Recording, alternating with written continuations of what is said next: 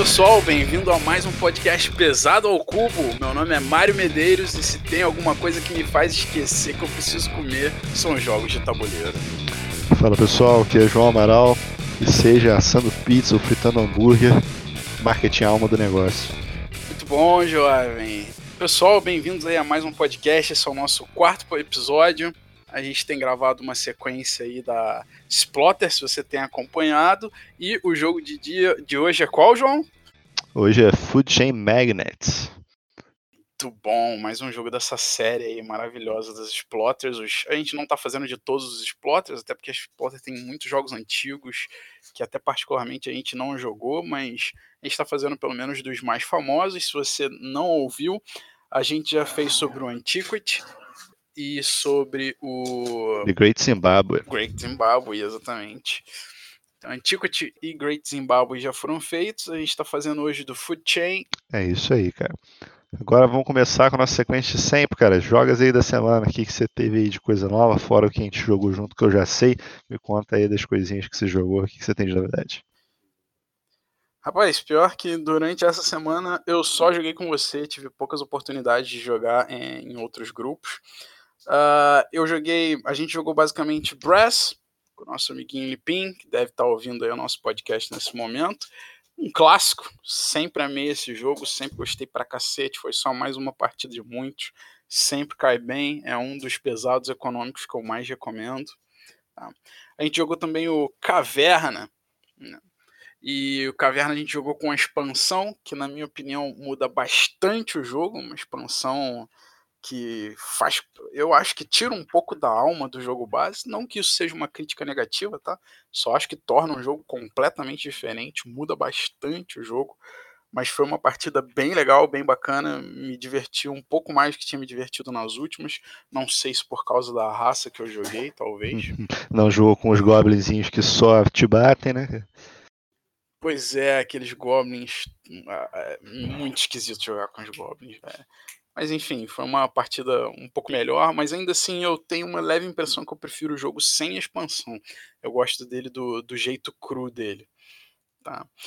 Uh, tivemos aí uma partida de Rising Sun, jogo que eu acho maravilhoso, já falei dele em, outro, em outros podcasts, não vou me alongar em detalhes sobre ele. Conheci, conheci.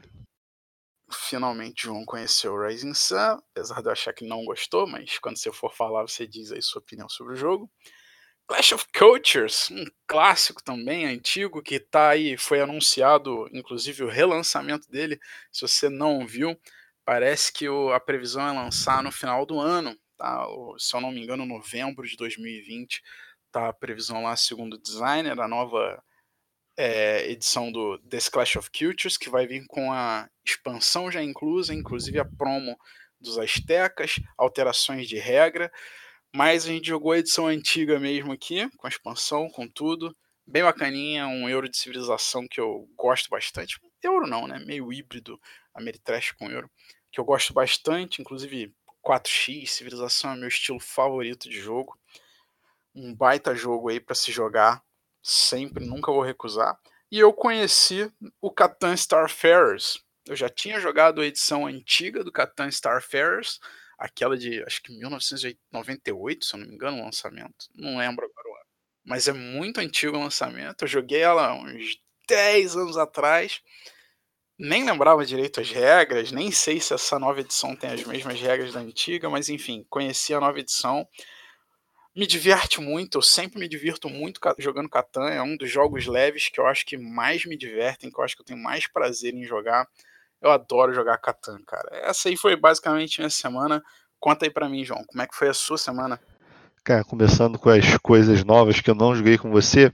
Primeiro, para mim, a estrela da quinzena aí foi 1889, história das Shikoku Railways. Cara, há um tempo que eu não jogava um 18x, acho que mais de um ano, talvez, a última vez. Não, bem mais, na verdade.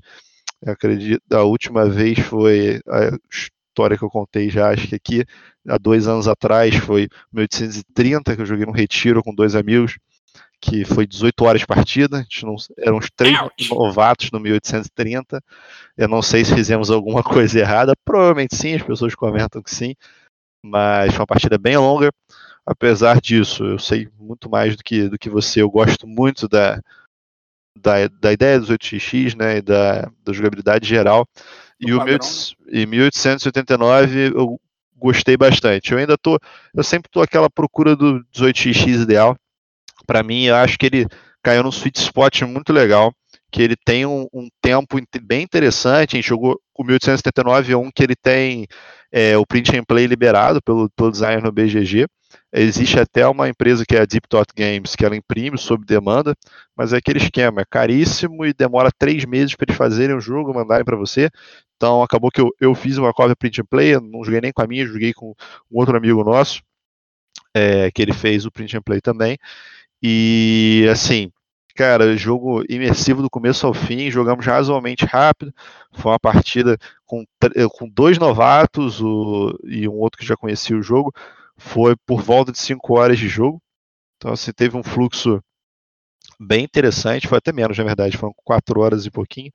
Foi bem interessante e, assim, isso parando para comer, batendo papo, sem querer ruxar o jogo, mas ele o 1879, para quem jogou outros títulos da série, ele deriva do 1830 mesmo. Então, assim, ele é bem mais focado no mercado de ação, tem uma dinâmica de pagamento de dividendo bem interessante. As empresas começam com um dinheiro maior, mas ao longo do jogo elas ficam com pouco caixa, que força bastante aquela questão que eu já critiquei no Big Shoulders, critiquei na questão de opinião pessoal mesmo, de que no Big Shoulders você nunca vai segurar o dividendo das empresas, não faz sentido, a empresa está sempre gerando revenue, e nele você tem que pensar exatamente quando que você vai segurar o dinheiro, quando que você vai vender as ações, muito mais do que fazer a rota, apesar do que é um mapa bem apertado, um mapa do Japão, um mapa pequeno, então um mapa que você também tem que pensar bastante na rota, mas é secundário, tá? para quem gosta mais da questão da rota, tem que ir pelo caminho do 1846.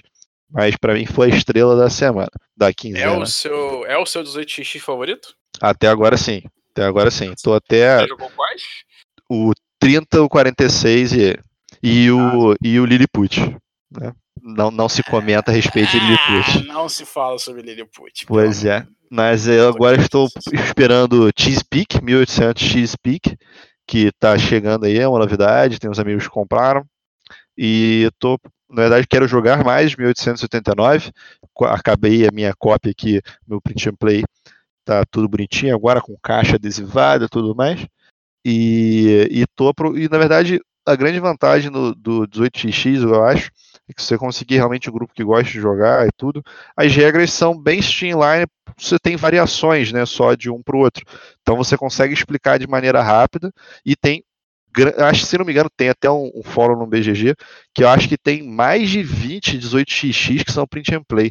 Então, assim, Nossa, não, Pois é, então assim, se você não quiser gastar dinheiro, cara, é só realmente é o print and play que os designers deixam lá, a parada não é nada ilegal tal, que realmente a galera faz uma variação de regra, gostam do sistema e coloca ali, até porque tem gente que só joga 18x. Acho que não é isso pra, não é para mim, mas eu acho bem legal também quem consegue fazer isso. Muito bacana. É, além disso, acabou que foi uma coincidência, mas Labalduino, nosso amigo aí, comentou na semana passada perguntando a respeito da trilogia do Carvão e eu tive a oportunidade de jogar o segundo da trilogia, que eu já tinha jogado o primeiro, como eu falei no, no último podcast, que, foi, que é o Raptors Nash, né, até jogamos juntos, que e eu joguei o The Hur, que é a Story of Cold Trade, que é o segundo da série.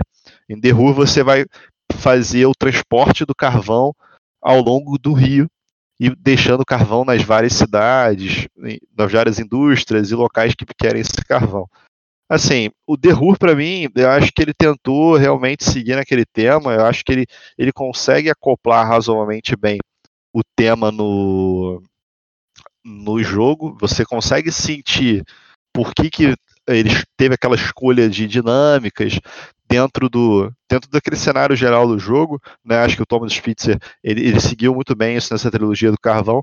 Só que o, o é, ele ele me passou uma sensação que ficou mais é, importante colocar uma mecânica que fazia sentido no tema do que uma coisa que fosse prazerosa para mim jogar. Então, assim, basicamente você ele parece um rondel porque você desce um rio, na verdade, e toda vez que você chega no final do rio, você tem que fazer uma ação que você sobe o rio de novo. Então, assim, ele tem essa questão E basicamente fica naquela questão para mim que tudo dá ponto. Eu não sou grande fã de, de, jogos que tudo dá ponto. Eu não sou fã de Feld, quem, quem me conhece sabe disso, que eu acho que, apesar de eu achar incrível a matemática que ele faz nos jogos, basicamente são questões que tudo que você faz ele te dá um pouquinho de ponto. E eu gosto de jogos, por isso eu gosto muito dos econômicos, que os econômicos é, mais raiz é aquele negócio, né, cara? Você ganha ponto, quanto dinheiro você tem no final. Sim. E, e isso para mim é, é, é, o que eu gosto no jogo. Tipo, você tem um objetivo, apesar de você ter vários caminhos, você tem um objetivo claro daquilo que vai te pontuar, aquilo que vai te ganhar a partida. Eu acho que jogos, eu, o que eu não gosto muito são jogos que me dão muitas variações estratégicas com muitas formas de pontuar diferentes, de maneira que o tema no jogo fica meio perdido, assim. Por exemplo, o que eu não gostei muito do Derrura, você vai querer levar o carvão para os locais mas aí você ganha ponto, na verdade, isso é o jeito que você faz para ganhar dinheiro. Você ganha ponto pelo número de trade posts, basicamente, que você vai colocar e o número de, maior número de, se você colocar isso em várias cidades, você ganha mais ponto, e botar trade post em depósitos de carvão. Então, assim, a grande dinâmica, que é o entregar o carvão, ele não te dá ponto, ele te dá é, meios para fazer ponto, que é ele te dá dinheiro e o dinheiro que faz o trade post, entendeu? Justo, entendi. Então é uma coisa que me incomodou um pouco. Tipo, se é para o nome do jogo é The Hura Story of Cold Trade, me dê pontos pelo Cold Trade, não pelas coisas que eu estou construindo pelo Cold Trade, entendeu? Mas isso é uma questão bem pessoal. Eu, acho, eu achei realmente um, um bom jogo seguindo a trilogia. Continua não sendo para mim, não recuso jogar, mas aí estou esperando a próxima oportunidade aí para o Cole Colony, que é o para finalizar a trilogia do Carvão. Tenho curiosidade com certeza. Eu achava que vocês, euros, não ligavam para o tema.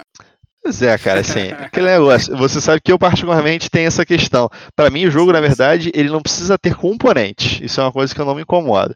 Então, assim, vamos falar, inclusive, hoje. Food Chain acho que é o melhorzinho da Exploiter nisso, mas é, para mim pode ser tudo cubo de madeira. Não precisa ser. Eu, eu tenho uma capacidade de abstração, mas para mim tem que ter o tema para eu saber o que eu tô jogando. Por isso que amo e você também, jogos de Vlada são euros que ele coloca muito bem o tema e você sente realmente aquele tema no jogo, né? Sim, sim, falei mais de brincadeira. Eu sei que sempre tem um peso, ajuda na imersão, ajuda na diversão.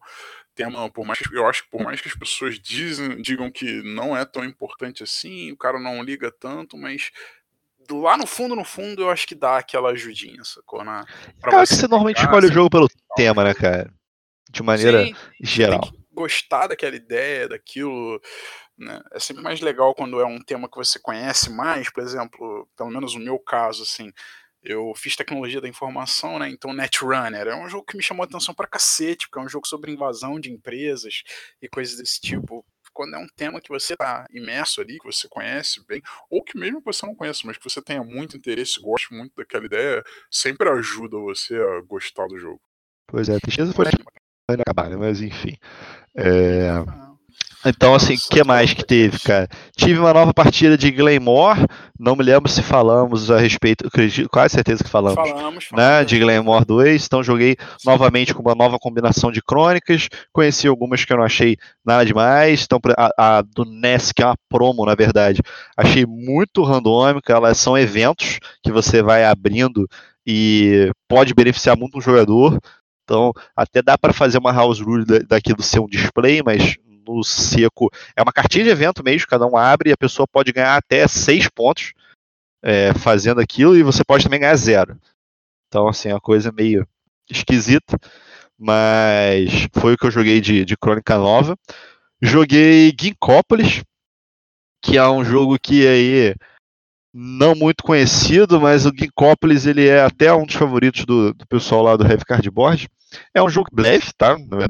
Para mim pode no máximo ficar um pouquinho pro médio, mas é um jogo leve que ele tem duas duas mecânicas que eu não gosto. Mas ele me divertiu apesar disso. Isso que eu achei bem interessante. As mecânicas principais dele são card draft e tile placement. Tile placement eu acho melhorzinho, mas eu não gosto de card draft da maneira geral. Eu gosto do card draft que você me diz que é card draft, mas eu discordo que é o display, né? Então, como. Eu digo não, o BGG que diz. Ok. Como True the Ages, Pax Pamir. eu não gosto do, do padrão é, card draft Seven Wonders, né? Que é sim, mão fechada e vai passar. E o Ginkópolis tem isso, tá? O Ginkópolis basicamente é um tile placement. Os tiles têm basicamente três cores diferentes, tá? E eles têm números. E você, na sua vez, ele tem uma coisa que eu gosto muito, que é multi-card use. Então você vai ter as cartas da sua mão, que inicialmente ela vai ditar qual ação que você vai fazer. Então, imagina que tem um grid, você não conhece o jogo, né, mano? Então imagina que, que tem um grid inicial, que se não me engano é 3x3, e você na sua ação, dependendo das cartas que você tem, ou você vai fazer uma expansão, que é aumentar o grid, ou você vai fazer uma ação de como se fosse um encamezinho, ou você vai botar um tile sobre um tile que já exista lá. Tá? Aí tem algumas regras que basicamente quanto mais alto o número que você colocar, mais difícil de alguém sobrepor o seu tile. Que quando você sobrepõe o tile de alguém, você tem o controle daquele tile. Ah, lembrei. Tem área control que também eu não gosto. Então, assim, é um jogo que tinha três mecânicas que eu não gosto, mas ele me divertiu de maneira que eu tenho vontade de jogar de novo. Olha só. Okay. Então, assim, é, para mim ele teve esse mérito. Tem uma arte que eu achei não achei das melhores, assim, é uma arte meio caricata que eu não gosto tanto, mas... Você não gosta de nada no jogo, né? Mas... É, exatamente, mas eu tive, eu gostei do jogo, por que eu pareça. Então, assim, é uma coisa bem interessante. Até o tema, cara, o tema é, é uma civilização baseada no ginkgo biloba, cara. Ginkgo biloba eu tenho terror porque aumenta sangramento. Mas assim, ginkgo biloba é aquelas coisas que idoso toma que diz que melhora memória. Mas enfim, é que ginkgo biloba é uma planta que dura muito. Enfim. Mas enfim, esse é o, é o tema da parada. E outro jogo que joguei, já que estamos aí na, na vibe, Splotter foi o relançamento deles, o Bus. Acho que vale a pena depois a gente comentar um pouco a respeito. Tem que te botar para jogar isso aí para você conhecer. Mas Bus para mim, assim, é, foi o relançamento agora de 20 anos do Bus, né? É, e assim, eu acho que foi um jogo que eu não vou dizer que envelheceu mal, mas ele eu esperava mais dele. Eu não sei se, se a gente fica com aquela ideia que a gente joga os Splotter, eu gosto muito dos jogos do Splotter, você também, eu tenho uma coleção da Splotter, e eu esperava e continuava esperando, pô, aquela coisa que eu gostasse muito. Não me entenda mal, assim, tipo, o designer do Buzz eu achei sensacional, inclusive todos que jogaram comigo, jogamos a partida com quatro jogadores, o, os outros três que estavam jogando comigo adoraram o jogo, mas assim, ele é o jogo naquela simplicidade de jogo antigo que você gosta, inclusive. Te recomendei o jogo por causa disso, né, cara? Sim, sim.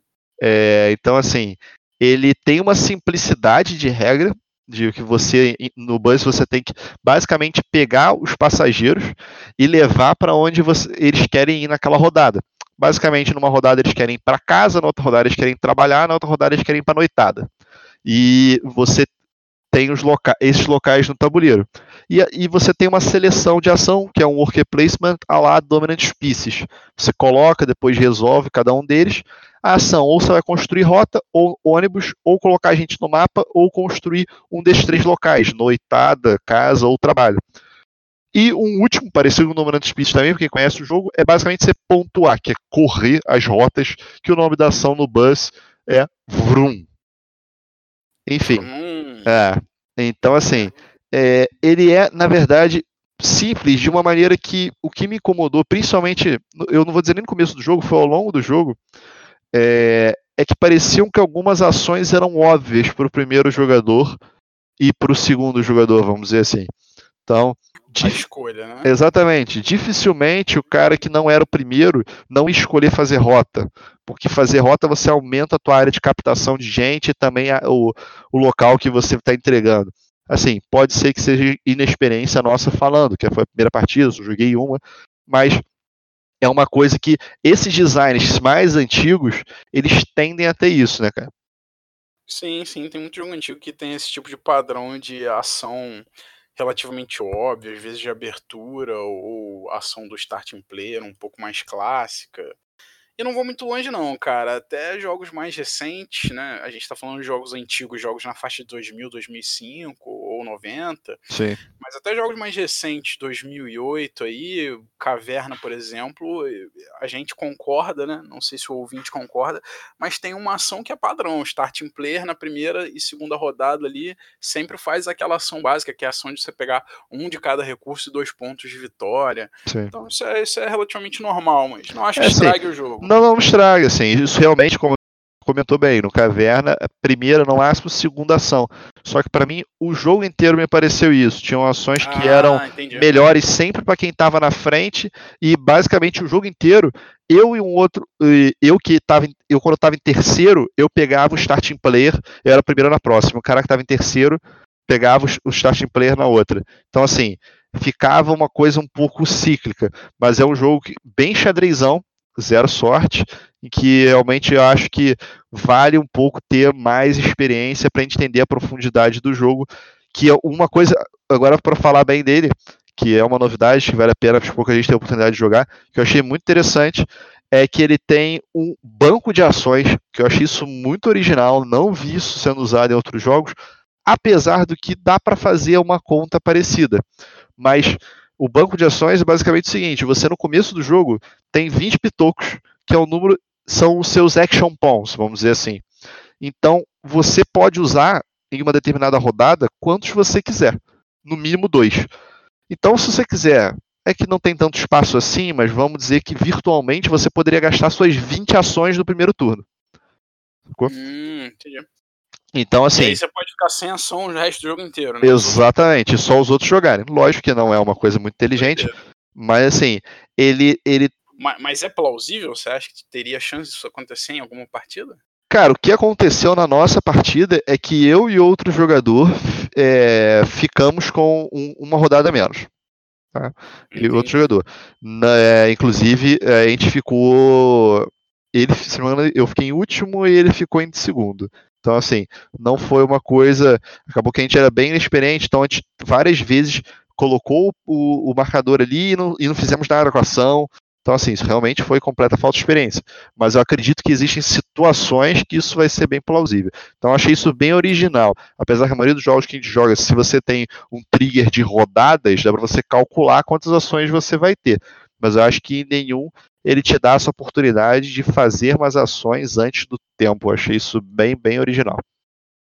Bacana, bacana. Parece um jogo bom. Parece interessante, cara. Realmente curioso para jogar ele, desde que você falou comigo aí. Pareceu um dos exploiters bacanas. Tem essa ideia que, você, que todo mundo já sabe que eu gosto, que é o fato de ser jogo elegante, esse estilo antigo, old school, cru de jogo, porra, me fascina. Eu tô com ele aí na lista, com certeza, para ser um dos próximos a ser jogado. Eu acho que tem, tem tua cara bem mais que, que a minha em relação a isso. É, só passando rapidamente o que, que você já falou, cara, Clash of Coach jogamos juntos. Gostei da dinâmica geral do jogo, gosto bastante de Forex de maneira geral. É, mais, gosto mais de 3x do que Forex, né?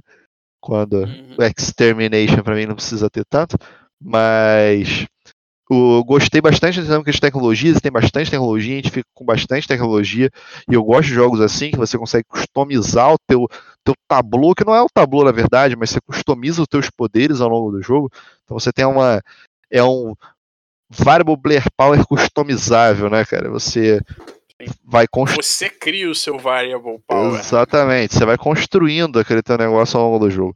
Então eu gosto disso, inclusive um dos motivos que eu gosto muito de tableau building, né? Que você vai montando o teu tableau e você vai ganhando poderes do jeito que você construiu, desculpa.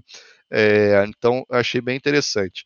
Uma coisa que eu não gostei é que realmente ele é, mais do que outros Forex, eu achei que o militar dele muito muito forte, muito importante. Eu até cheguei a comentar isso com você. Né? Hum, é, eu acho que todo Forex tem um militar importante. Assim. Acaba que também foi uma partida de dois jogadores que não é o, o padrão, né, para um jogo de civilização que a gente jogou. Sim, sim, foi só uma, meio que uma partida experimental, né, para você conhecer o jogo, aprender as regras. Acho que merece aí uma partida depois com mais pessoas. Mais gente. Opinião final aí sobre É isso aí. Teve Catan Starfares, que tive uma impressão parecida contigo. É, não sou tão fã de Catan, é, prefiro Ticket Ride, se formos falar de clássicos antigos. Mas o Catan Starfares, eu acho que ele adicionou uma coisa bem legalzinha ao Catan.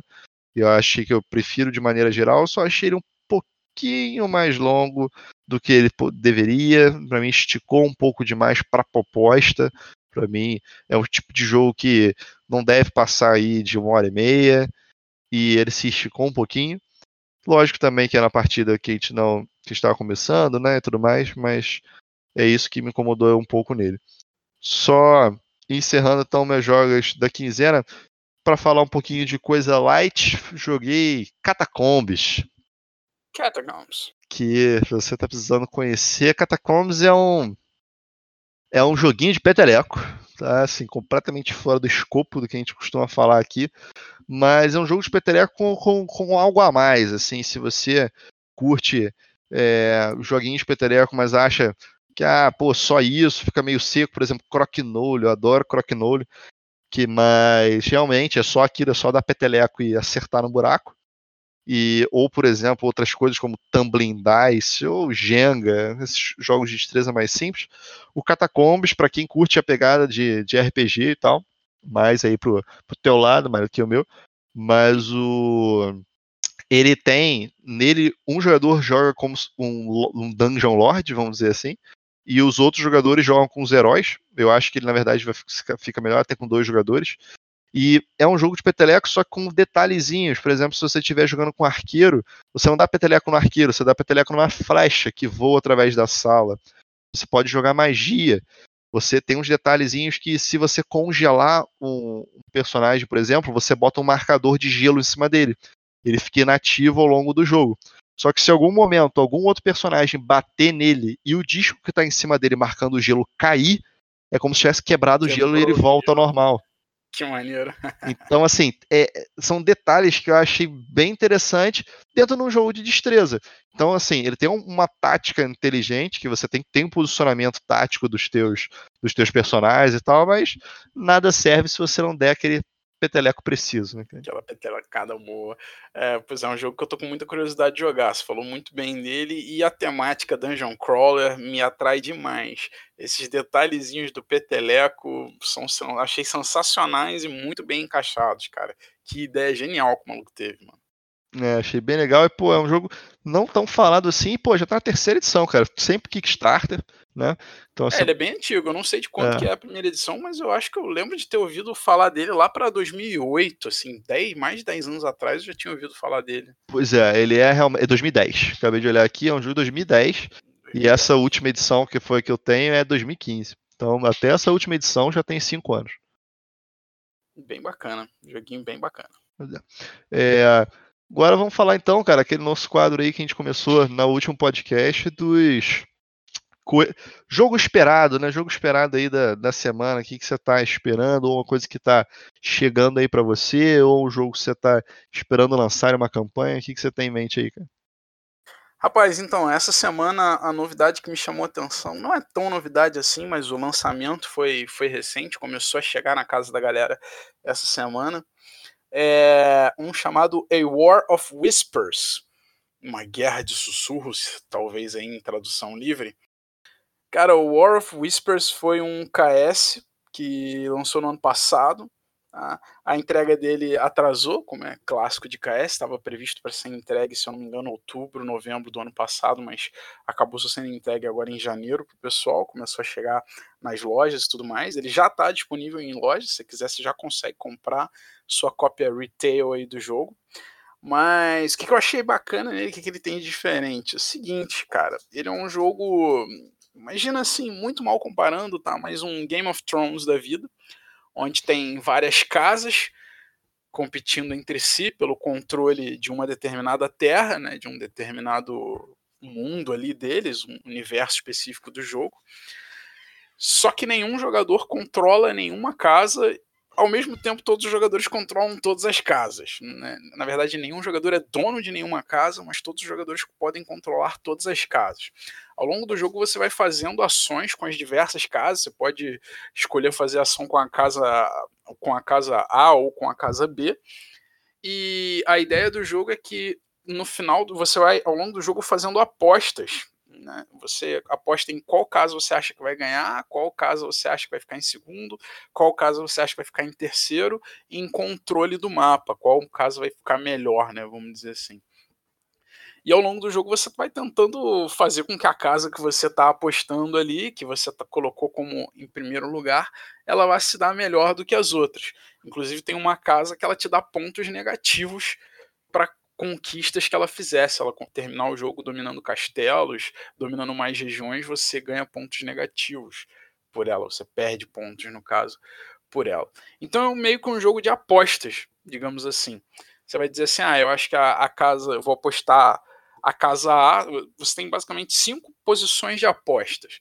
Né? Cada posição vai te dar uma quantidade de pontos diferente pelas dominâncias da casa. Então, se por exemplo você primeiro o ponto mais elevado de apostas, ele vale, se eu não me engano, três pontos por castelo que aquela casa dominar, por região que aquela casa dominar o segundo vale dois pontos, o terceiro vale um ponto, o quarto vale nenhum ponto e o quinto vale pontos negativos. Cada castelo que é a casa que você botar em quinto para você, que você apostar em quinto, dominar, você vai perder um ponto de vitória. No final do jogo, ganha o jogador que tiver a maior quantidade de pontos baseado ali na, na posição das, das suas apostas em relação às casas. O que eu achei mais bacana desse jogo é, é, é justamente essa ideia de ninguém controlar nada né? E ao mesmo tempo todo mundo controla tudo. Isso é uma coisa rara de jogos. Eu lembro aí de jogos tipo Horse Fever, um grande clássico, onde você geralmente você não é dono dos cavalos, você até pode ser dono dos cavalos, mas você não joga para que o seu cavalo ganhe, você joga para que apostar no cavalo que você acha que tem mais chance de ganhar.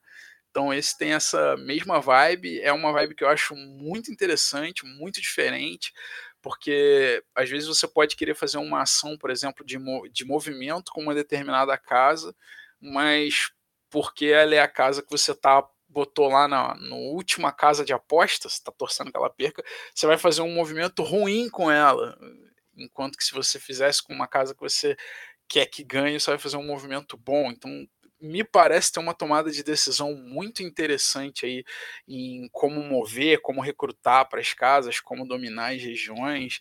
Um jogo que me chamou bastante atenção. Ele está na faixa de 40 dólares aí no retail, se não me engano, 46 dólares nas lojas no retail, por aí, né? Vai, obviamente o preço vai variar de loja para loja.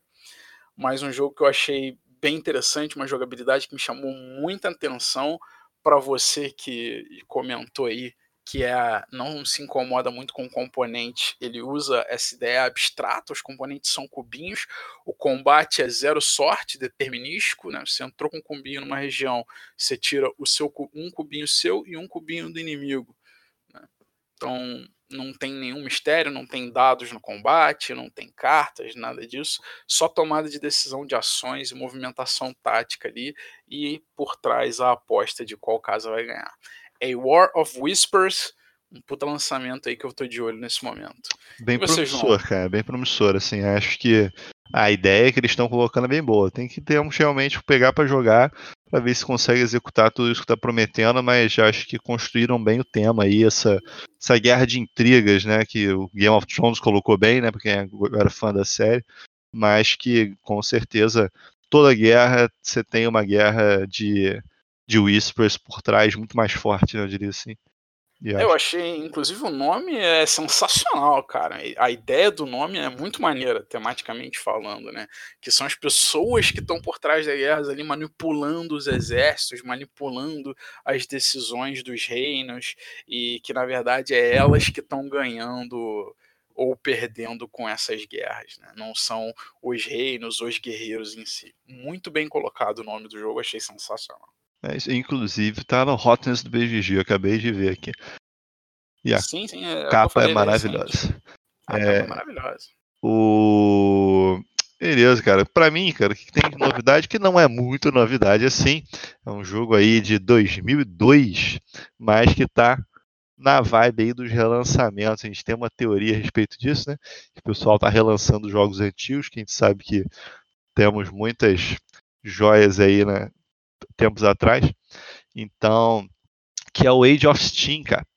O Age of Steam, que é do Martin Wallace, alguns dizem que não, mas a princípio é do Martin Wallace.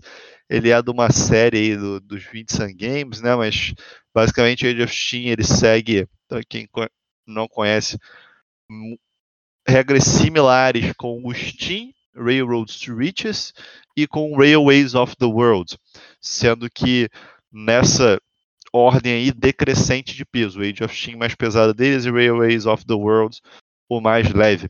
Basicamente, em todos eles, você constrói rotas bem 18xx, que você vai ter aqueles tiles hexagonais para construir linhas férreas de cidades a cidades, e eles são chamados de é, Rail Cube Games, porque são exatamente você vai construir rotas e tem cubinhos de recursos de cores diferentes em cada cidade.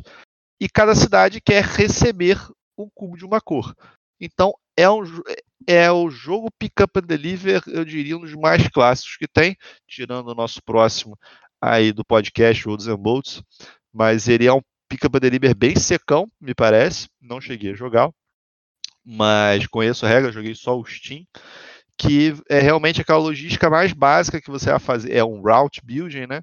e você usar aquela network ali para você levar os recursos e ganhar mais dinheiro e no melhor estilo Martin Wallace fazer empréstimo para poder ter dinheiro para fazer mais coisa e no final ganha quem tem mais dinheiro, né?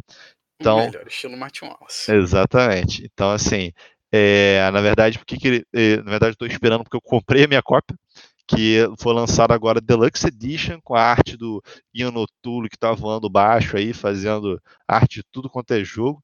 Né? Eu gosto muito do traço dele, acho que ele faz uma coisa bem original para cada jogo.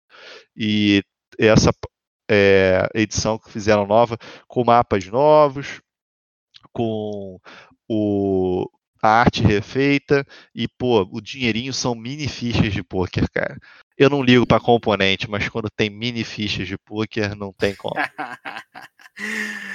Aí tocou no seu coraçãozinho. Aí não tem como, é mini fichas de poker. Mini fichinhas de poker. É, então é isso aí que eu tô esperando essa semana. É uma novidade, não tão novidade assim. Já há um tempo que acabou o KS, mas já tá no retail e eu acho que já esgotou, porque eu peguei a última cópia da Amazon e a maioria dos lugares não tá tendo. Mas fica aí é, a minha espera. Quando chegar aqui, com certeza falaremos dele no futuro. Joíssimo, meu caro.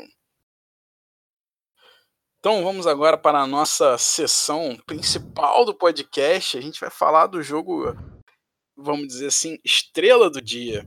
Né? O Food Chain Magnate, como a gente já apresentou aí no, no início do podcast. O Food Chain Magnate é basicamente um jogo onde cada jogador está tentando construir uma cadeia de fast food. O foco do jogo é você construir sua companhia usando uma mecânicazinha card-driven clássica, com bastante manage, é, resource management, né? manejo de recursos, aí, a tradução livre em português. O jogo não tem nenhum tipo de sorte envolvida, a única coisa aleatória dele é a montagem inicial do mapa, onde os jogadores vão competir para ver quem consegue pegar as melhores rotas de entregas de bebida e as melhores proximidades das casas para fazer as propagandas dos seus negócios, para atrair a maior quantidade de clientes possíveis. Então, basicamente, a gente está tentando fazer a maior cadeia de fast food aí no jogo, que tem, obviamente, o um nome clássico. Então, João, fala pra gente, cara, dá uns detalhes aí. Quem é o autor e designer? Eles são os mesmos, né? Os de sempre aí da Exploter? É isso aí, Jeroen e Joris, cara, vocês estão a falar aí direto.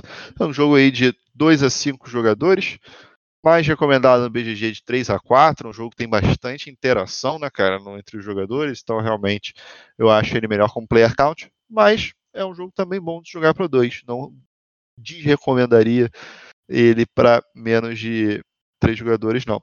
É, inclusive, já joguei e gostei dele para dois, é. bastante, inclusive. É... Ele está com um peso 4.2 no BRG, acho que está de acordo, tá? Acho que ele está ali ao redor do 4, não sei a sua opinião.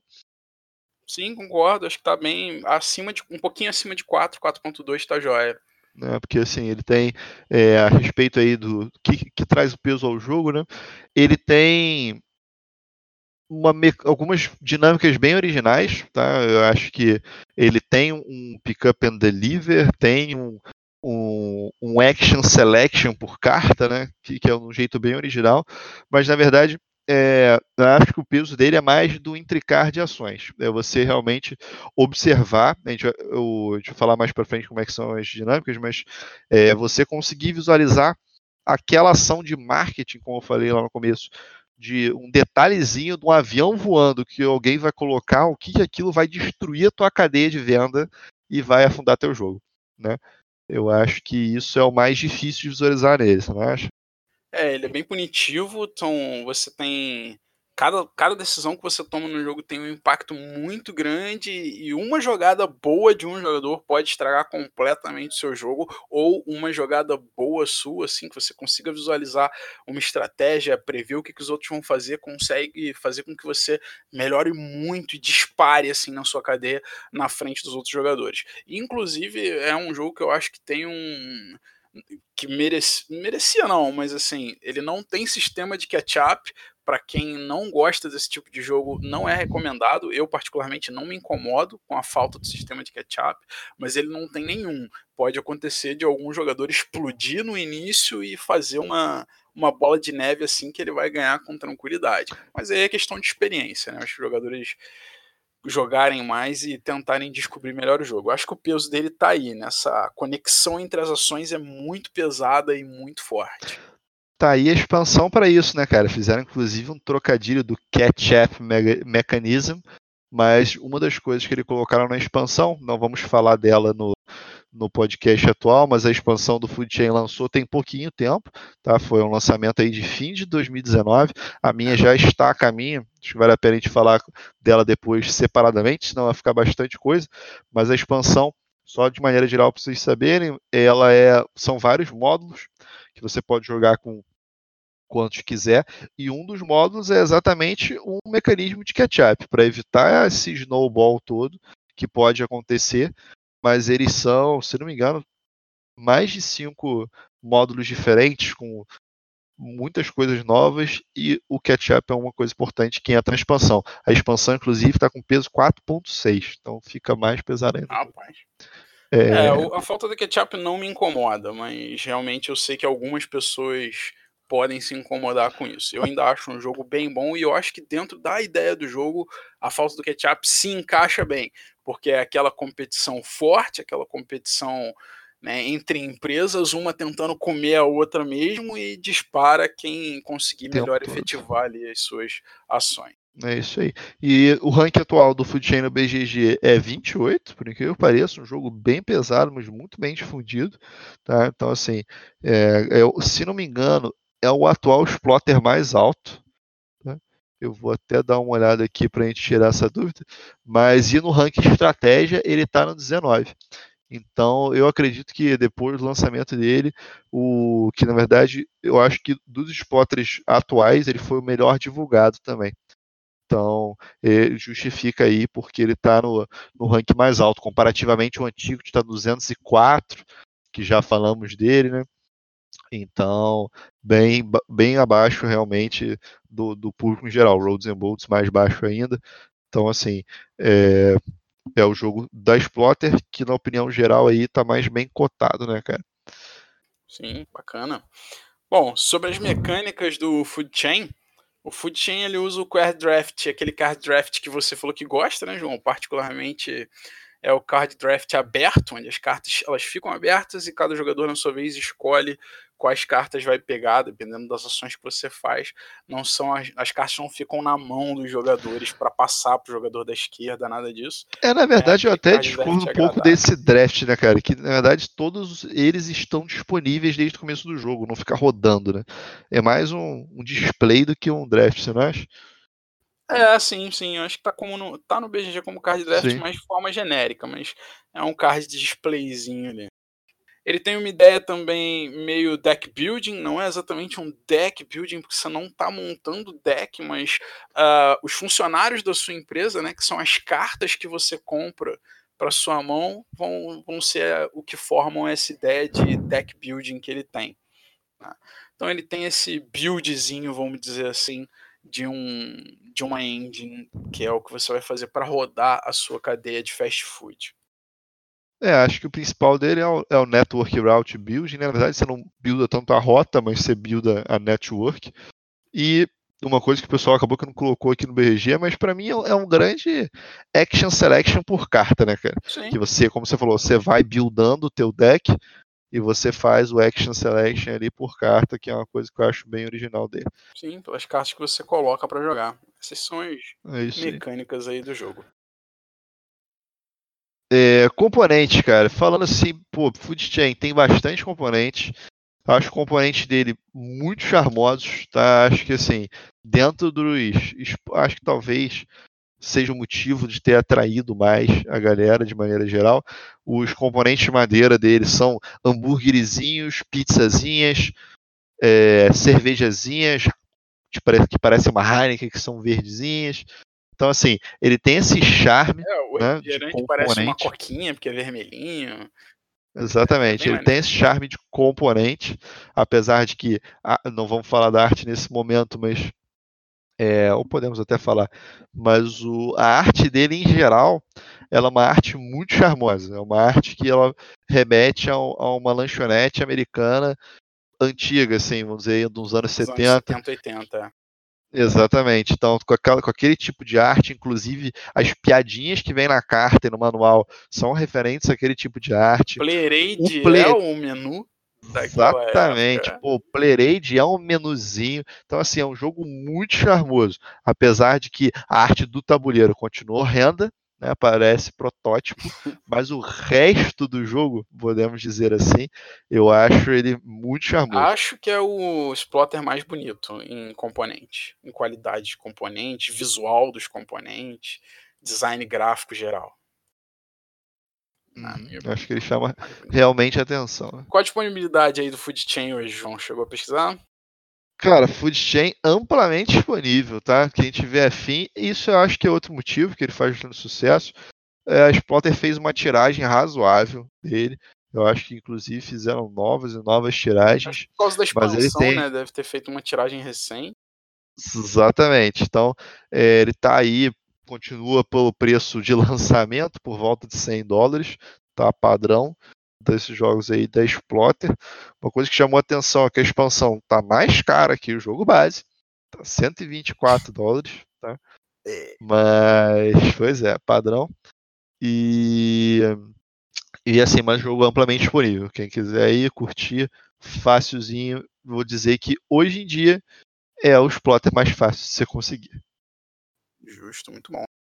Sobre o manual dele, o manual dele eu particularmente acho ele muito bem escrito e muito bem diagramado. A diagramação do manual, mais do que a escrita, é um destaque absurdo. Primeiro porque ele é diagramado como se fosse também um, menu, vamos dizer assim, dos fast foods dessa época, né, dos anos 70 e 80. E segundo que ele é não só por isso, mas ele é, é diagramado de forma intuitiva, bem detalhado é, com bastante exemplo, ele usa bastantes exemplos, ele usa muitas imagens de todos os componentes do jogo, aparecem imagens, é, exemplos de gameplay, tem a, a, árvore de contratação dos personagens, ela é muito bem desenhada no manual, muito bem diagramado no manual. Sobre a escrita das regras do manual, ele é bem mais tranquilo do que a média dos exploiters, tá? Eu acho que ele é mais bem escrito do que o Indonesia, mais bem escrito do que o Antiquity e mais bem escrito do que o Roads and Bolts. É, provavelmente o manual mais fácil de entender depois aí do Zimbábue. Acho que só o Zimbábue eu diria que é mais bem escrito que ele muito bem escrito, muito bem estruturado, um manual bem tranquilo de entender, apesar do jogo ser pesado, é um jogo que uma pessoa que, mesmo com pouca prática em leitura de regras, vai conseguir se virar bem. É isso aí, cara. Concordo com você. Esse é um manual que eu li, li algumas vezes e eu acho ele realmente é, muito. O que você falou, é um jogo que ele precisa de muita visualização tá? de todas as dinâmicas, de todo o network, fora os detalhezinhos de regra, eu acho que ele é muito claro no, quando ele explana no manual. Acho que o manual é realmente bem bom. Sim. Fal falando agora um pouco do, do design gráfico geral dele, cara, eu acho de maneira geral primoroso. Assim, ele tenta, é um jogo muito clean visualmente. Ele não tem, ele não te atrapalha ver nada no manual, como por no manual não, perdão, no tabuleiro, como a gente chegou a falar do, do antigo, que tem aqueles tipzinhos pequenininhos que a gente vai colocando e às vezes dificulta e muita coisa para ver. Ele é elegante, as coisas têm o espaço que elas têm que ter. Tudo que você precisa saber de fluxo de jogo tá no Player Aid. Não tem dificuldade de você achar em que momento do jogo você tá, o que você tem que fazer agora. E todas as ações que você tem que fazer estão claramente escritas nas cartas. Como a gente falou, ele é um. Ele tem um. A gente vai explicar melhor o fluxo de jogo, mas ele é, tudo que você precisa fazer vai estar numa carta. Então ele vai estar dizendo qual ação que você faz, você sabe como é que é o fluxo daquela ação, você vai fazer do jeito que está escrito na carta. Então acho questão de design gráfico não tenho críticas. É, as cartas dos personagens vêm com o desenhozinho dos personagens também, aquele desenho bem estilo old school muito bacaninha, muito bem desenhado. São desenhos simples, né? Eles não são nem próximo de realistas, mas muito interessantezinhos, uma arte muito agradável de se ver das cartas.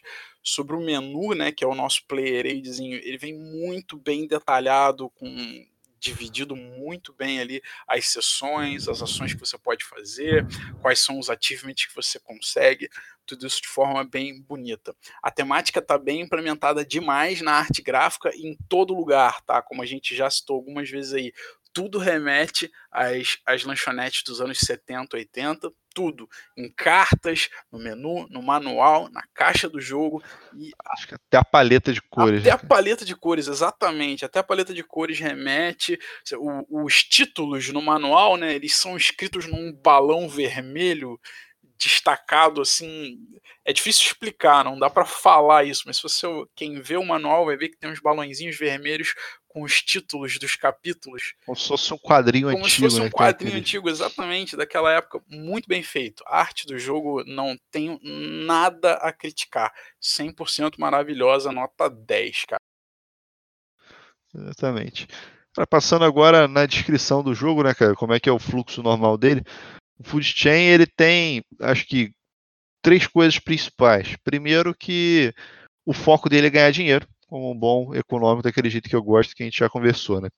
E uma coisa que ele tem de bem original, que eu acho que é bem diferente, é, é o foco nos achievements, que basicamente são coisas que tem em outros jogos, só que isso aqui é um foco muito importante no jogo, principalmente no early game, né, cara? Sim, só o interessante dos achievements desse jogo é que geralmente só um jogador vai pegar. Tá? Existe uma exceção que é se mais de um jogador fizer o mesmo achievement na mesma rodada, os dois pegam, os dois ou os três jogadores pegam, mas se só um jogador cumprir ele numa rodada, só ele ganha aquele achievement, os outros jogadores não ganham mais aquele achievement em rodadas futuras, eles não têm acesso mais àquele achievement em rodadas futuras. E todos os achievements do jogo dão um bônus muito forte, pelo menos na minha opinião, os bônus dos achievements são todos poderosos. Não são desbalanceados de forma nenhuma, mas são todos muito poderosos e inclusive acho que são eles que vão ditar a estratégia que você vai seguir, né? Os achievements que você escolher cumprir e o que os outros jogadores escolherem cumprir vão ser o que vão diferenciar o seu jogo do jogo dos outros jogadores. É isso aí. Ele lembra um pouco como se fosse umas tecnologias, né, cara? Se a gente for remeter isso a outros jogos, como a gente estava falando do Clash of Cultures, é uma coisa que você vai investir em fazer e ele vai te dar um poder aí ao longo do jogo. É... Além disso, o... outra coisa muito importante, aí já entrando no fluxo de jogo, a primeira coisa que você, que você vai fazer no jogo é a fase que eles chamam de reestruturação. É é uma fase simultânea entre os jogadores. Né? Então, simultaneamente, os jogadores vão escolher as cartas que eles vão jogar e depois vão revelar aquela árvore toda de cartas e executar as ações. Uma coisa que é interessante é que é um jogo, algumas pessoas falam que é um jogo de RH. Eu concordo um pouco nesse ponto, que você, na verdade, as ações é a pirâmide é, a pirâmide de trabalho que você vai fazer, né? Não sei se eu tenho, tenho outro nome bonito para isso, mas é quem estará submetido a quem. Então, inicialmente, você tem uma carta que representa você no jogo, que é o CEO. E o CEO ele pode ter três pessoas submetidas a ele. Então, no começo do jogo, você pode jogar três cartas, exceto além da sua, né? E depois disso, você vai poder contratar outras pessoas que são pegar outras cartas, que são outras pessoas administrativas que vão abrir slots para você colocar mais cartas. Dentre essas cartas, que são muitas, você vai contratar novos funcionários, que é o poder da sua carta. Você vai poder treinar funcionários para eles ficarem mais habilitados. Você vai ter funcionários que vão cozinhar tipos específicos de comida, vai ter funcionários que vão buscar bebidas, funcionários que vão fazer marketing, entre outras coisas.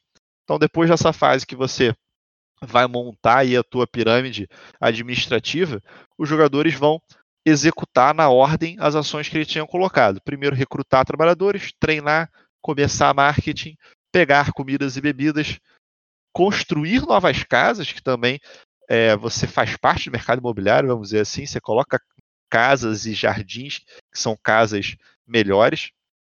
E depois é meio disso... que você cria ali, né, o, o, o, ambiente onde a galera que vai consumir nos seus restaurantes vai morar. Então você está fazendo, um, vamos dizer assim, um investimento imobiliário para consumo do seu restaurante.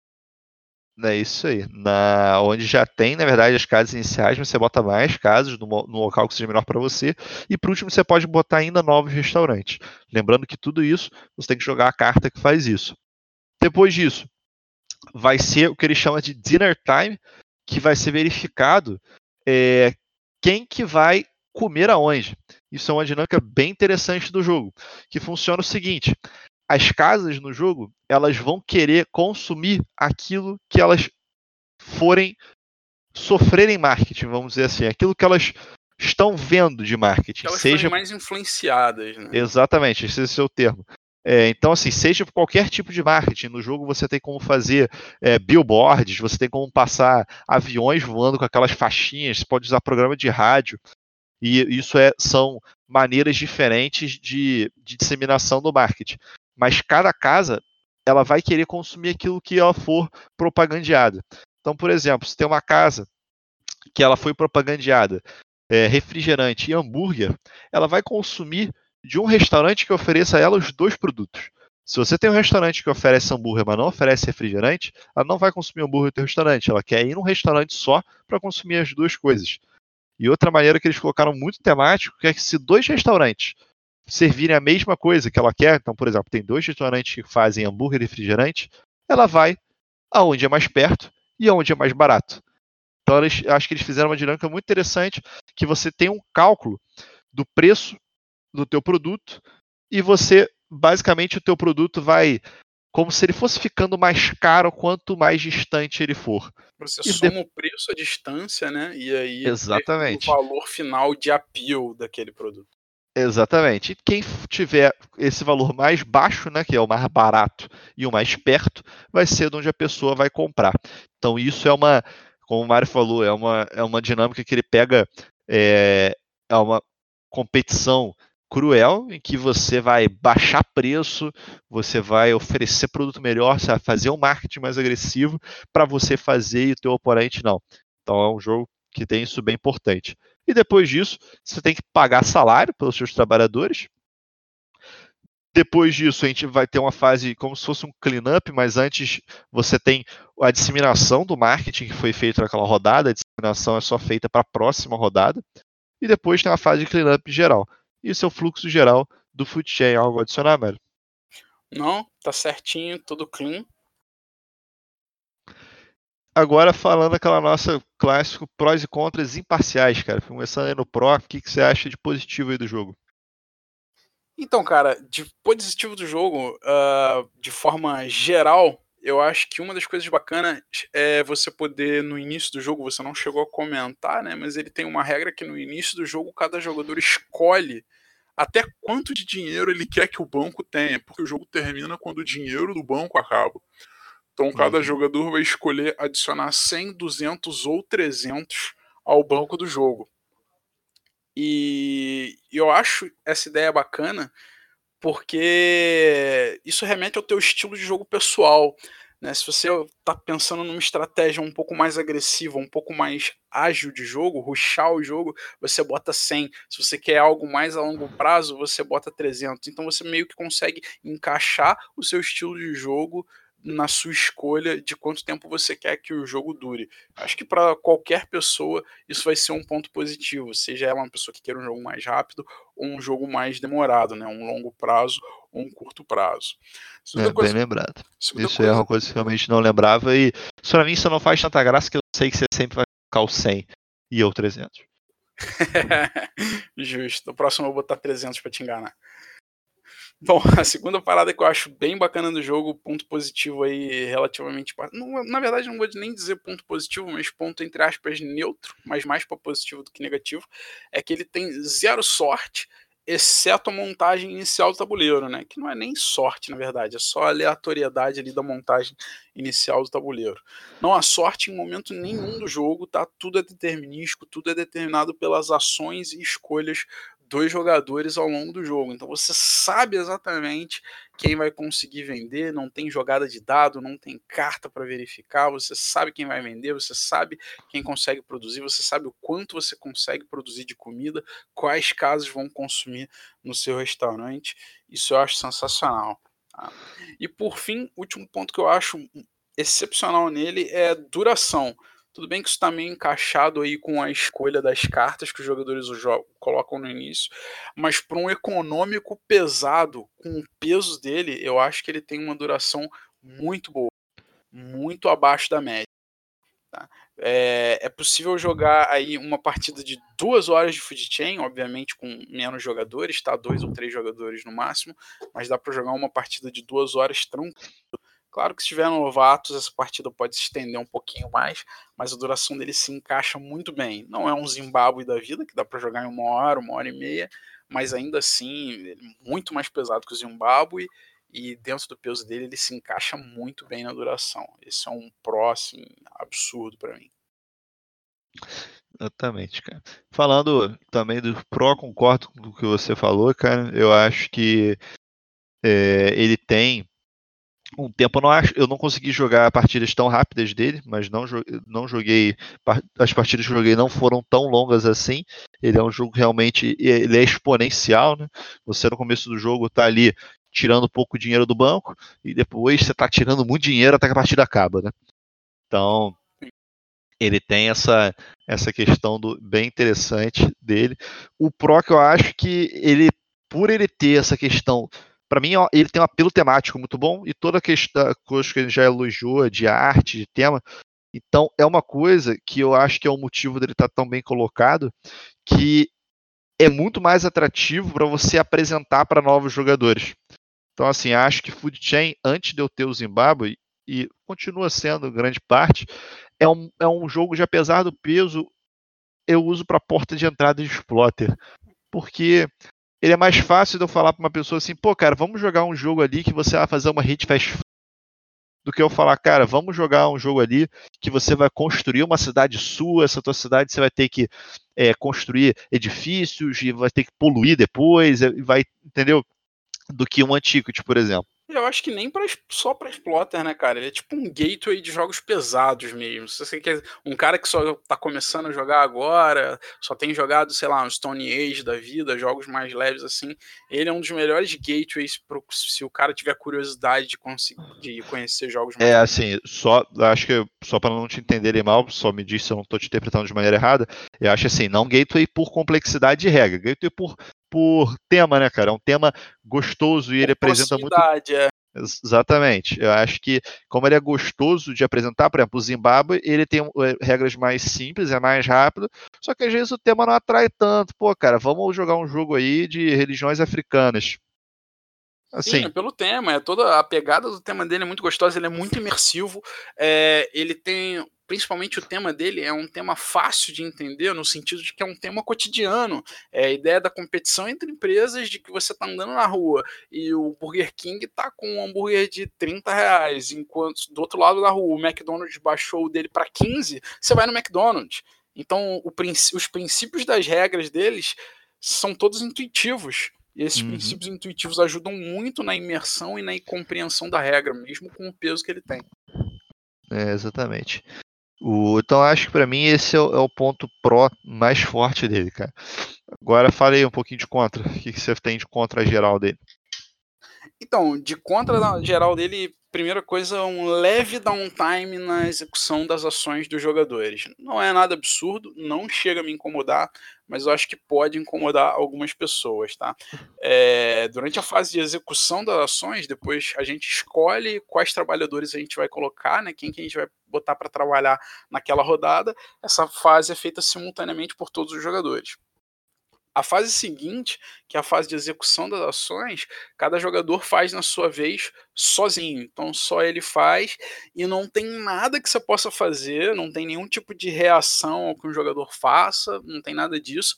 E você não pode mudar o seu planejamento em baseado no que o cara está fazendo. Então, literalmente, você não faz nada, você não pensa em estratégia, você não pensa no próximo turno, porque não tem o suficiente de informação para você pensar, você só aguarda os seus oponentes realizarem as ações. Como geralmente a maior parte do tempo que você pensa nas estratégias do jogo é na hora de preparar as cartas, de escolher quem você vai mandar, os jogadores executam essa fase relativamente rápido mas mesmo ela sendo executada rápido, como é uma fase que você não tem absolutamente nada para fazer, ela pode incomodar um pouco, principalmente se for uma partida de quatro, cinco jogadores, onde você vai ter três pessoas ali, por mais que cada uma leve dois, três minutos para resolver suas ações, são aí nove minutos que você passa literalmente olhando para o teto. Tá? Não há o que você possa fazer. Não chega a me incomodar, mas novamente pode incomodar algumas pessoas. E o segundo ponto que eu acho que é um pouquinho negativo nele, também não chega a ser um algo absurdo, mas são os inícios algoritmados, né? As primeiras jogadas deles no desculpa, as primeiras jogadas do jogo geralmente tem um, alguns algoritmos padrões. Você tem aí, eu diria, umas três aberturas padrões de jogo e você segue a partir dessas três aberturas padrões. Aquilo que a gente já falou, né? Isso é um, meio que um padrão exploiter. A maioria dos jogos exploiter tem essas diretrizes de jogadas iniciais, onde você vai sentir que as primeiras rodadas de, de cada um dos jogos é meio repetitiva dentro daquele mesmo jogo. Então ele sofre também desse problema. Não é nada absurdo, ao longo do jogo, a partir da metade do jogo para frente, as jogadas mudam muito, principalmente porque você é forçado a mudar, porque dependendo das ações que os seus oponentes escolherem para fazer, você vai acabar tendo que mudar a sua estratégia, senão você vai ficar fechado, travado, sem conseguir fazer nada. Mas eu diria que os dois ou três primeiros turnos dele são meio padrões. É isso aí, cara. Eu concordo com você. Acho que o, nele mais do que em outros jogos, tá? pelo menos nele eu sinto mais, apesar de ter no antigo, de a gente ter falado, é, essa questão dos começos de jogos, a gente visualiza ali quem jogou mais vezes, uns três inícios de partida, só que tem aquele spread em cone, então, como você falou, depois do, das primeiras ações, a variação é absurda, não tem como você ter ali uma estratégia melhor sempre, ele realmente vai do jogo, que é onde ele sai brilhando mais aí. E fora isso, o downtime concordo, e mais do que entre partidas, o down, não diria downtime, mas o tempo de setup. Por que tempo de setup? com jogadores que jogam mais tempo o jogo falam, eu concordo, não tenho tantas partidas assim, mas a posição inicial da teu primeiro restaurante é definidora de jogo. Se você colocar o teu restaurante numa posição ruim e o outro jogador numa posição muito melhor, ele vai conseguir progredir muito melhor no início do jogo dele, como você mesmo falou, o jogo base é snowball. É, isso tem uma pequena chance de causar uma frustração no jogo, né? Principalmente para os jogadores que ficarem numa posição ruim, sei lá, o quarto a escolher a posição, mas eu não acho que chega a ser algo que estrague o jogo. Tá? Eu só não, honestamente não recomendaria jogar ele com 5. A chance disso acontecer é astronômica e o downtime Sim. também piora bastante. Mas com 4 isso pode acontecer vez ou outra. Se acontecer na sua partida, não deixe de se desanimar, tá? Não é uma característica que está presente em 100% das partidas e é também uma questão de você pegar aquele erro e tentar consertar nas partidas seguintes, tentar visualizar como que você, como que aquela posição inicial que você escolheu estragou seu jogo e tentar não escolher uma posição ruim novamente nas outras partidas. Em geral, nas partidas que eu joguei, sempre tem posições boas para todo mundo. Tá? Não tem posição horrível que sobra e não, não tem como um jogador colocar e o cara não vai conseguir jogar. Apesar de ter jogado poucas partidas, que eu joguei só quatro partidas, mas nas quatro partidas que eu joguei ninguém ficou mal ao ponto de perder por causa da posição inicial. Mas é algo que o pessoal comenta, pode acontecer, mas não deixe de desanimar. Uma coisa que eu recomendo, tem um, um não lembro se é um site, mas com certeza vai ter o link do BGG, de setups de para você armar o tabuleiro mais equilibrados, porque acaba que a recomendação do jogo é você aleatoriamente montando ali o, o tabuleiro. E isso vai ter mais chance de acontecer isso que a gente estava falando. Se você pegar aí um dos recomendados, você consegue que fique mais balanceado o início do jogo. Você tem o link dessa parada? A gente pode botar o link aí na descrição. Uhum. Posso botar. Beleza, a gente vai é botar o link aí na descrição para vocês. Vocês podem acessar o balanceador de mapas do Food Chain e testa, diz pra gente se está funcionando, se é maneiro. A gente particularmente nunca usou. Você já usou, João? Eu já, usei. já, pô. Já usei. Usou, gostou, achou bom? Sim, é, sim. Bem bom. Pô, bacana. Eu sempre joguei aleatório e mesmo assim sempre achei bem tranquilo. Nunca tive problema com essa parada do jogo, não. Isso aí. Agora, opiniões pessoais, né, cara? É, vou colocar aqui a minha. O Food Chain, para mim, durante muito tempo, foi meu exploit tá? Ainda não é. Não estamos falando dele. Mas eu gosto bastante dele. Realmente, essa questão do, do script começo do jogo tira um pouco essa programação de começo de jogo para mim. Então, não que é, tira o mérito do jogo, mas tira um pouco esse gosto. Estou ansioso pela expansão, tá, está vindo no mesmo é, a mesma encomenda do Age of Steam. Então, quando chegar aí a expansão, com certeza vamos fazer uma, uma breve passagem por vocês. Talvez não um assunto inteiro de um, de um, de um podcast, mas falar das novidades da expansão. Isso é uma coisa boa, ainda mais que tem uma novidade. Mas eu acho que vai expandir o jogo de uma maneira positiva. Estou bastante ansioso.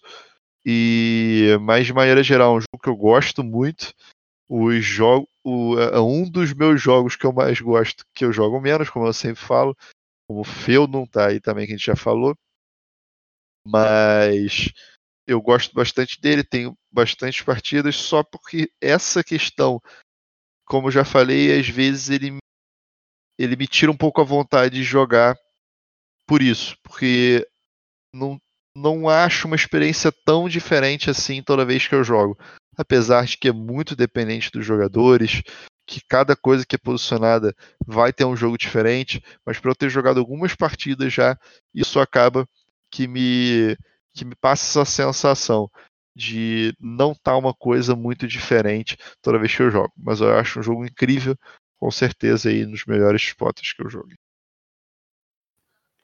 É, para mim ele soa, por mais que seja meio cômico, mas sou um pouco o contrário de você. Eu não acho ele um jogo ruim, de forma nenhuma, mas eu acho que ele é o exploiter que eu menos gosto, dos grandes exploiters que a gente está falando. Tá? Não é o que eu gosto menos, é o que eu menos gosto, porque eu ainda gosto bastante do Food Chain. Tá? Ele um jogo bem bom, eu só, assim como você, não tenho tanta vontade de jogar ele sempre, e principalmente com uma frequência alta, justamente por essa questão. Eu acho que a rejogabilidade dele se apresenta fraca nesse quesito. Não significa que ele não tem, só que a rejogabilidade dele é muito dependente das ações que os jogadores escolhem, principalmente nas primeiras rodadas. Então eu tento jogar ele aí uma vez a cada seis meses, uma vez a cada três meses, de repente no máximo. Não, não sei se eu jogaria ele duas semanas seguidas. Eu acho que ficaria um pouco pesado, um pouco repetitivo demais para mim. Mas tirando isso, é um puta jogo sensacional. É um design muito bem feito. É o tipo de jogo que merece muito respeito. Tá? Mesmo que você venha me dizer assim, cara, não gosto de Fit Chain Tá, mas você tem no mínimo que respeitar a food chain. Acho que mais do que qualquer outro exploiter. Né? Ele é o exploiter que mais merece respeito pelo seu design, pela sua ideia de design, pela imersão do tema, pela jogabilidade, pelas regras que os caras conseguiram encaixar por trás do tema para você conseguir sentir absurdamente que você realmente está criando uma cadeia de fast food e que você está evoluindo aquilo ali, que você está competindo com os seus oponentes, e a competição é muito interessante, cara, é muito maneiro você ver o cara vendendo tudo numa rodada e você não conseguindo vender nada, e na rodada seguinte você faz uma estratégia de dump dos preços do, dos seus produtos, você joga os preços lá embaixo, e aí você consegue catar todos os clientes, isso é uma coisa rara em jogos, tá? É, tem poucos jogos que tem esse sistema que ao invés de você estar tá tentando melhorar as suas coisas, você tem que piorar elas para você conseguir vender mais. Isso é uma dinâmica excelente, sensacional. Se encaixa muito bem no tema, torna o jogo muito imersivo, muito atrativo. Eu, particularmente, sou mais Ameritrasher do que Eurogamer, gosto muito mais de jogos Ameritrash no geral, e mais o Food Chain é um dos que me cativou por causa do tema e a forma como ele coloca o tema na jogabilidade. É muito maneiro. A competitividade dele é muito alta, tá? Ele tem um nível de competitividade muito alto, muito acima da média dos Splotters. A forma como você, eu quero dizer assim, nível de competitividade, uh, o quanto você consegue agir para de forma efetiva afetar o jogo dos seus oponentes, tá? Fazer com que o cara perca uma venda, fazer com que uma, uma das propagandas do cara se torne completamente inútil, não faça, não tem efeito nenhum e o tempo inteiro essa disputa, esse vai e volta, um atacando o outro, né? Não necessariamente atacando de porrada, mas esse ataque mercadológico de concorrência acirrada excepcionalmente bem implementado. É um jogo repito minha frase, é um dos jogos que mais merece respeito, na minha opinião. Sem dúvida, cara, muito bem exposto. É isso, né, cara? Vamos dar encerrado por aqui. Obrigado aí, pessoal, pela audiência que vocês continuam dando pra gente. Agora, não só ouça o nosso podcast, mas sigam a gente também no Instagram, arroba pesado ao cubo. Sempre estamos colocando ali o que, que a gente tem jogado, além de o podcast estar tá sempre indo por lá também fica mais fácil. Eu, a gente sempre está colocando um stories divulgando o podcast novo e um post colocando, que fica mais tranquilo de seguir. Estamos tentando contato com o pessoal da Ludoped para colocar lá também. E é isso aí, pessoal. Obrigado mais uma vez. Grande abraço. Pessoal, aquele abraço. Como o João já falou, coloca aí o seu comentário para gente, diz que jogos você quer ouvir falar, faz as suas perguntas sobre os jogos que a gente está comentando. Deixa tudo claro aí, ouça o nosso podcast, acompanha a gente. A gente vai tentar responder todas as perguntas que o pessoal colocar. A gente está bem animado para continuar fazendo essa produção de podcast de jogos pesados. Se jogos pesados são a sua vibe, ou se você está afim de continuar de conhecer jogos pesados, de seguir esse caminho, acompanhe a gente, a gente vai estar tá aqui sempre falando disso. Um grande abraço e até o próximo Pesado ao Cubo.